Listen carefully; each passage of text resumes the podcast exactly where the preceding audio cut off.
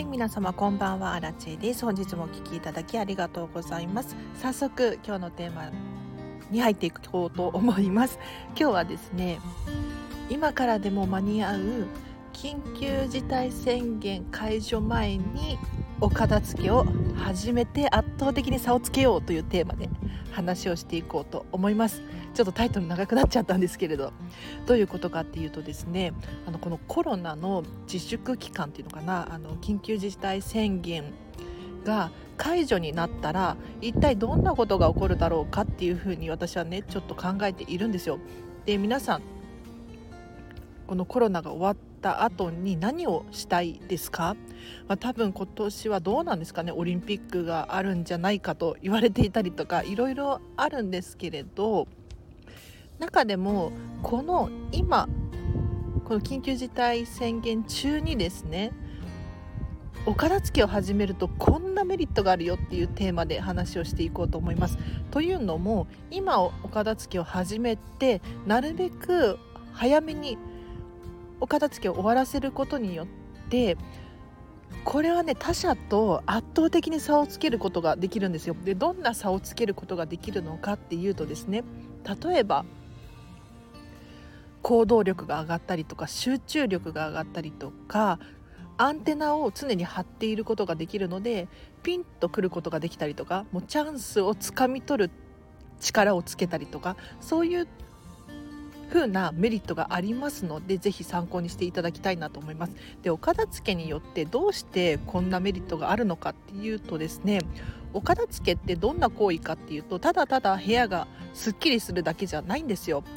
で私もかつてそうだったんですけれどこうなぜか家事に日々追われていたりとかあとはやらなきゃいけないことがたくさんあるような気がして、でまあ、仕事だったり友達と遊ばなきゃいけないっていうことに追われてなんだかんだ本当に自分がやりたいことを先延ばし後回しにしていっちゃしてたなっていうふうに感じるんですね。でこういうことってよくありませんか？もしかしたら私だけなのかもしれないんですけれど私の人生ってこれでいいんだっけ？なんかみんなと同じ人生を歩んでいるような気がするっていうふうにふとした瞬間にね私は思ったんですよ。そこで私の場合お片付けに出会ってですねあっという間に人生が変わっていった、うんあっという間といってもまあ1年くらいかかったんですけれど徐々に変わっていったのでぜひね参考にしていただきたいなと思います。でどうしてこのコロナの終わる前に始めるべきなのかっていうと私の、まあ、勝手な個人的な意見なんですがやはりね人と同じ安心感だったりとかみんなもやっているからっていう心地よさっていうのはあると思うんですがここにどっぷり浸っていると自分らしさって何だろうっていうふうにふとした瞬間に思ってしまうんじゃないかなって私の経験上体験上そう思います。で確かに、まあ、私もかつて OL をやっていたりとかあとはね、普通に収入があって時間もあって土日休みでっていう安心感だったりとかもあったんですけれど一方でこれってみんな同じ人生だよなっていうふうにふとした瞬間に思ってしまったんですね。じゃあそんな時何が私を救ったのかっていうとお片付けでお片付けをすることによって自分が何が好きなのか手元にどうしても残しておきたいものって一体何だろうかっていうふうによくよく考えるんですよ。で今まではやっぱりねただなんとなく物を買っていたなっていうふうに思えたんです例えばお昼ご飯何を食べるってなった時に何でもいいよだったりしちゃいがちですよねこれってなんかここもこだわった方がいいんじゃないかなって、うん、お店選びだったりとかあとは食べるものスーパーに行って買うものだったりとか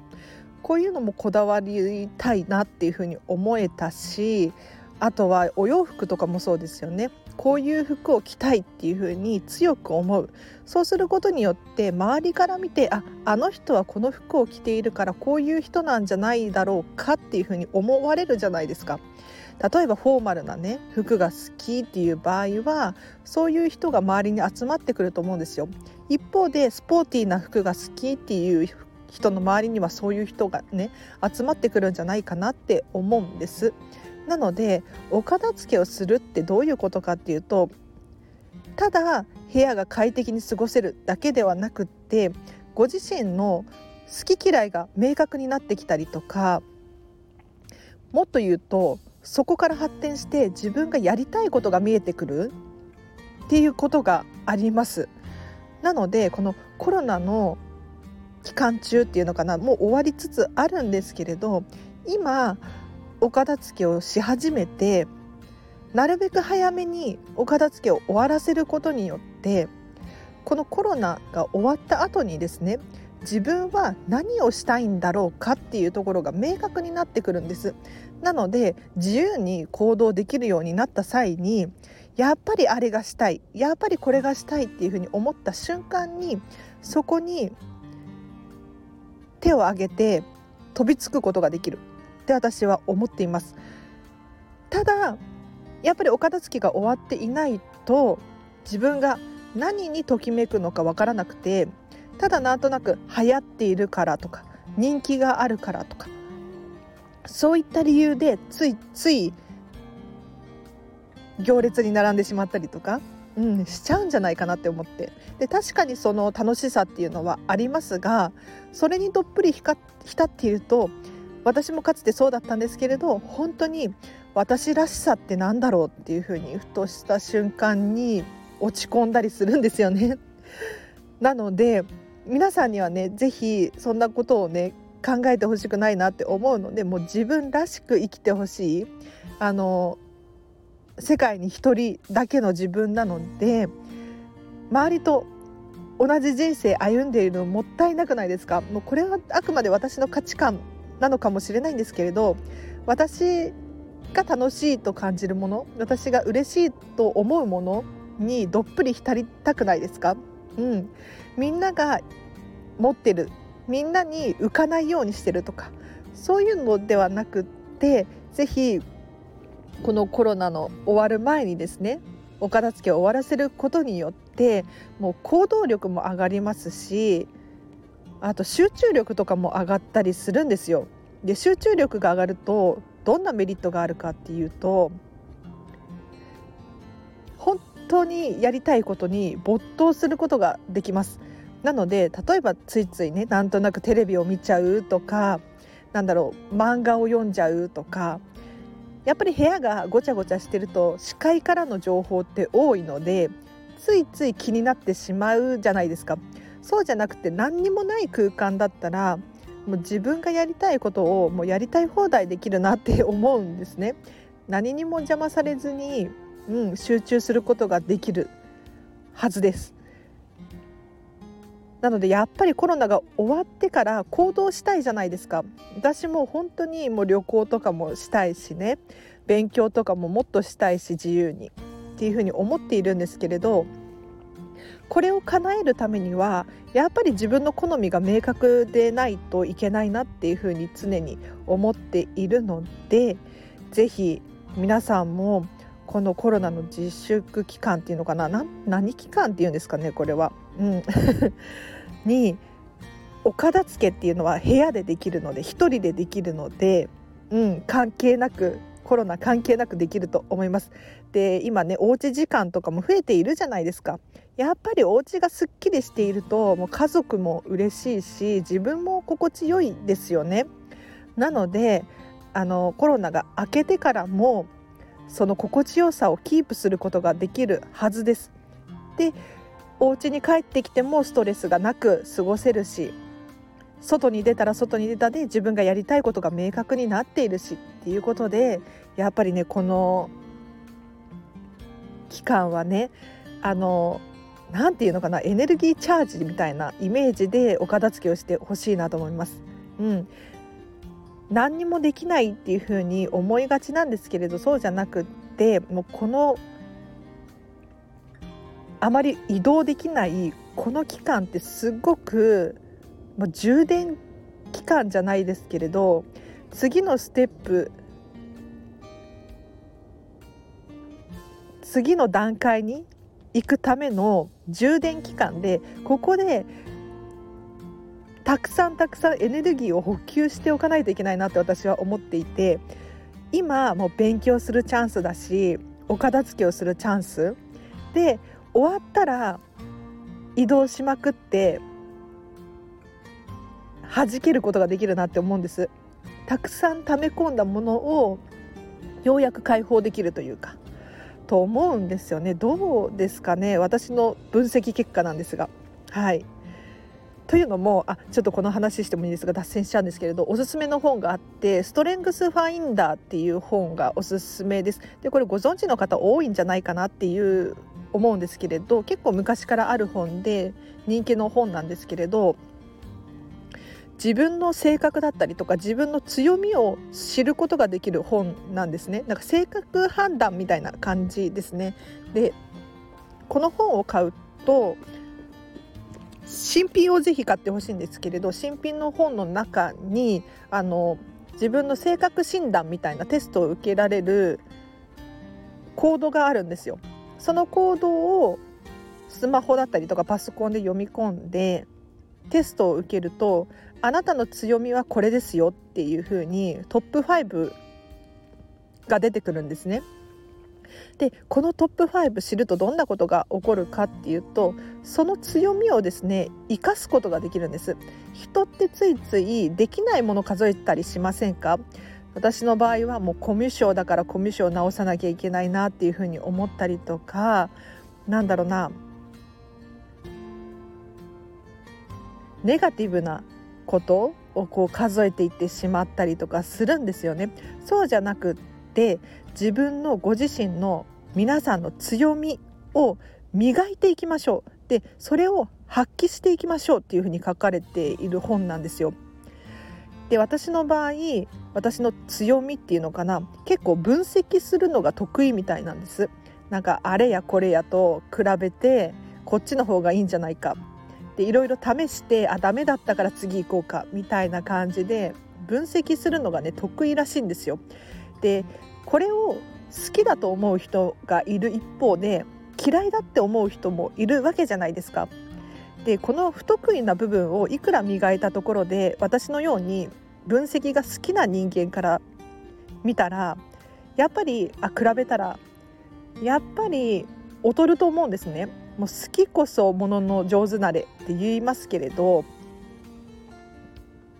やはりねこの「ストレングスファインダー」っていう本あの後でリンク貼っとくのでぜひぜひチェックしてみてほしいんですけれどお片付けもこれに似てるなって思えたんです。要するに手元に何を皆様残しておきたいですか？理想のお家があるとして仮定してそのお家の中にどんなものを置いておきたいですか？例えば本棚一つとってもそうなんですけれどどんな本が並んでいるのが理想的かなっていうふうに今一度考えていただいてでそれって自分の好みですよね。ここをより磨いていくそうすることによってどんどん人生がときめいていくんです。なのでなんか人と比べて自分はこれはダメだとかうん、思ってしまうじゃないですか私もね結構、まあ、協調性がなくって本当に周りに合わせるっていうことが不得意なんですけれどここをいくら頑張って協調性を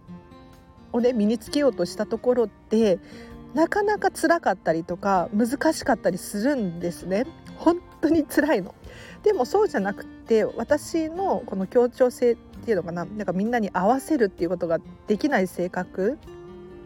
これを逆に強みにしてじゃあ私には何ができるんだろうかっていうこっちを磨いていくってと私らしさがより出ていいよっていう感じの本だったんですよね。なので今日のお片付けの話もそれに似てると思うんですけれど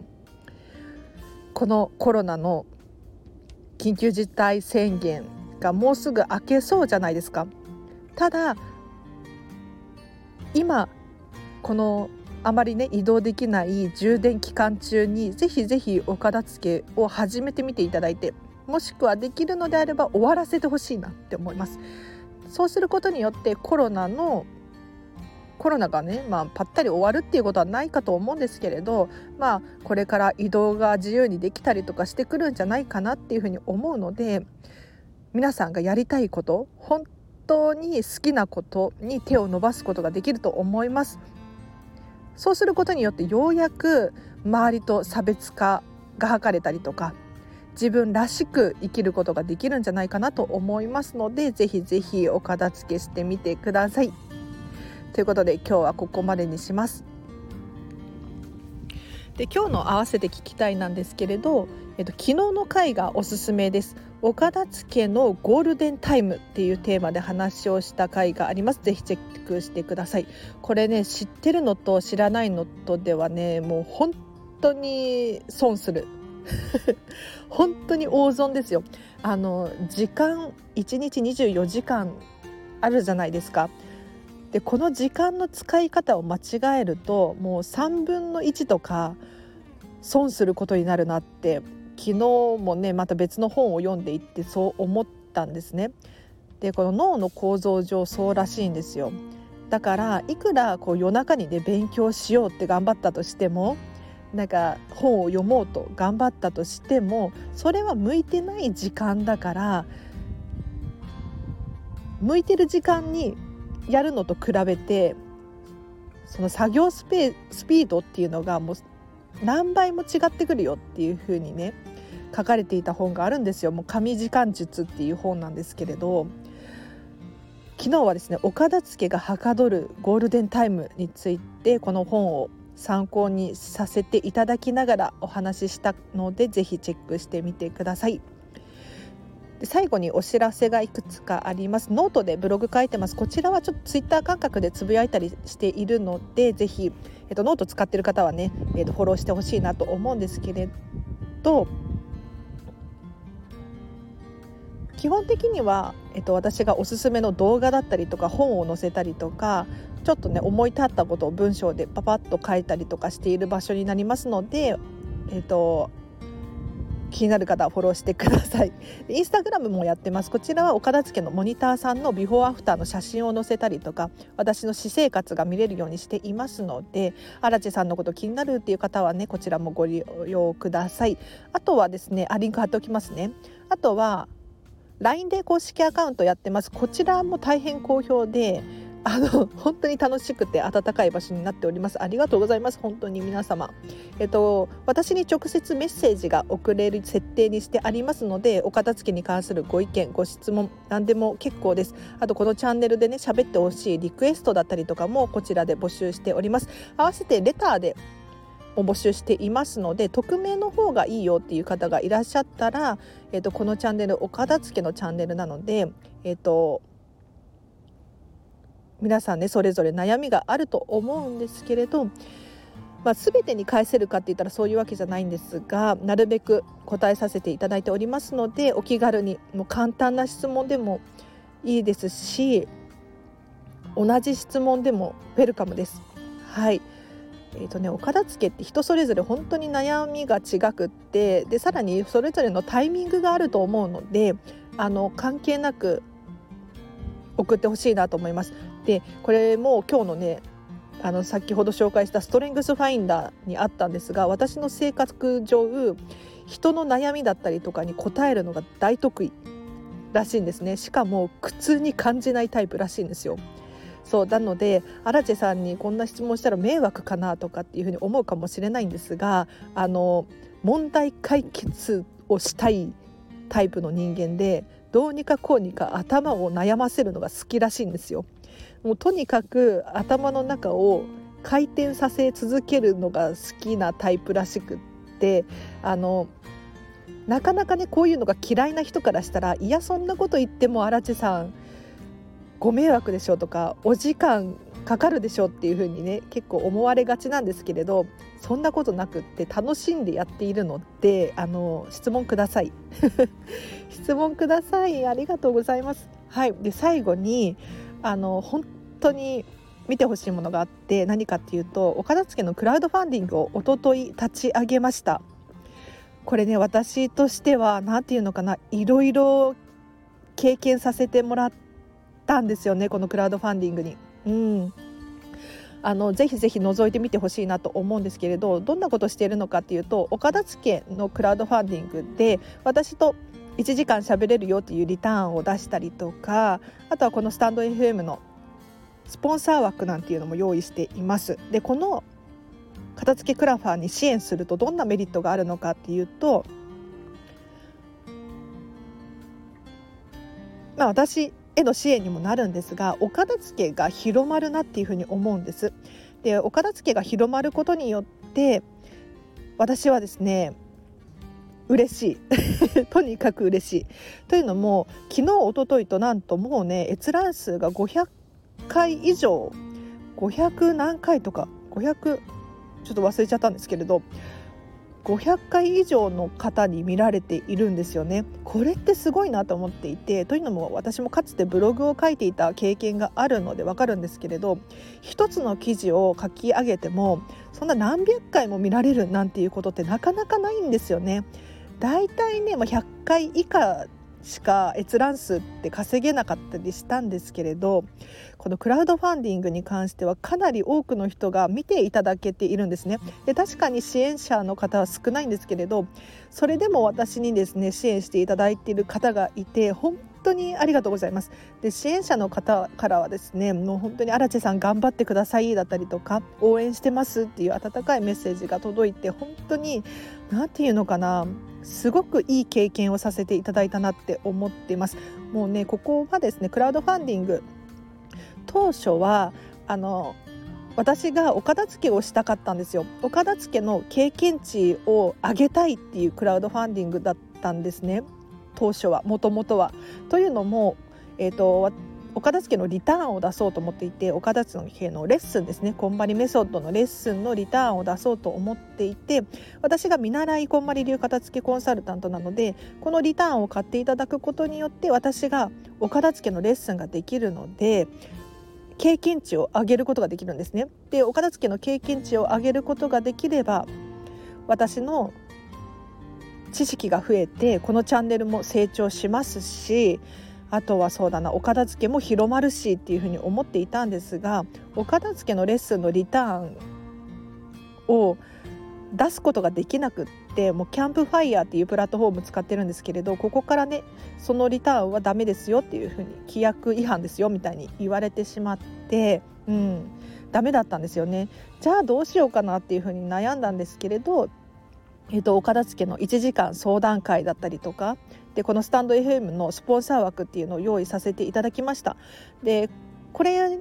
のリターンに支援していただくと、まあ、私と1時間喋れるので私自身が皆さんの答え、えーと、質問に答えることによって成長します。成長できます。なのでこのチャンネルも育っていく。でこのチャンネルのスポンサー枠を買っていただくと私の日々のやる気につながる。だから成長する。で私が成長するとどんなメリットがあるのかっていうとこのチャンネルの質が上がってお片付けにより詳しくなれるはずなのでぜひねこのクラウドファンディングあの見ていただきたい。とりあえず荒地さんってこういう人なんだっていうのを知ってもらう機会でもあるなっていうふうに思います。でこんまり流片付けコンサルタントの方って日本にね今120人以上いるらしいんです。これすごいことですよね。ただクラウドファンディングやってる人いないなって思ったんですよ、まあ、私が調べきれてないだけなのかもしれないんですがおそらく私がこんまりメソッド的には初のクラウドファンディングだと思っていますのであこんな挑戦をねしているこんまり流片付けコンサルタントの、まあ、私は見習いですけれど方がいるんだっていうふうに面白がってもらえたらなって思います。あのやっぱり人って自分の興味関心がある人だったりとかものに影響されるじゃないですか。なので私がこうしてクラウドファンディングをやることによってあこの人にお片付けを頼みたいっていうふうに思う方がねいるかもしれないですよね。うん、例えば YouTuber をやっているコンサルタントの方にお片付けを習いたいだったりとかインスタグラマーの片付けコンサルタントの人にお片付け習いたいっていうふうに思うかもしれないし主婦さんとかなんだ子供が3人いる方にお片付けを習いたいっていうふうに思う方がいる一方で、まあ、私のように独身でプラプラしていてなんか自由な人で何て言うのかな突発的に行動しちゃうようなタイプの人に片付けを習いたいって思う人もいるかもしれないですよね。これは私の個性なので、うん、ここをどんどん出していきたいなと思ってこのクラウドファンディング挑戦しました。ただねあちょっと雑談長くなってますね。すいません。ただねこのクラウドファンディングやっぱり当初はお片付けのレッスンのリターンを出そうと思っていたのでもう本当に予定が大変更になっているんですね。なので私的にはうん何て言うのかな。もっと頑張りたかった。このクラウドファンディング。であと文章とかももっと読みやすく改善するべきだったし写真とかあとリターンの内容ですねここももっとうまくできたんじゃないかなって本当に今更あの思ってますね。でもやっぱりねやってみないことに分からなかったなって思っていてやって損はなかったっていうふうに思いますで確かに恥ずかしいしなんだろう失敗したって私の中では思ってるんですね。そうなのであのなんていうのかな辛いんですよもうストレス 正直に言うと。けどもうこれを経験したらですねまた次も踏み出せるなって思っていてやったことないことに一歩踏み出すのってすごくすごく勇気がいると思うんですけれどもう1回やっちゃったし失敗しちゃったし恥をかいたから2回目って割と挑戦できるなって思っていてもう次のクラウドファンディングを今考えています。おそらく6月から7月くらいになると思うんですけれど、えっと、私がこんまり流片付きコンサルタント正式なコンサルタントになったらお片付けのクラウドファンディングまたね立ち上げようと思っています。でどんなクラファンなのかっていうともうこれは完全に私への支援です。私への支援を募ろうと思っていてというのも私9月にですね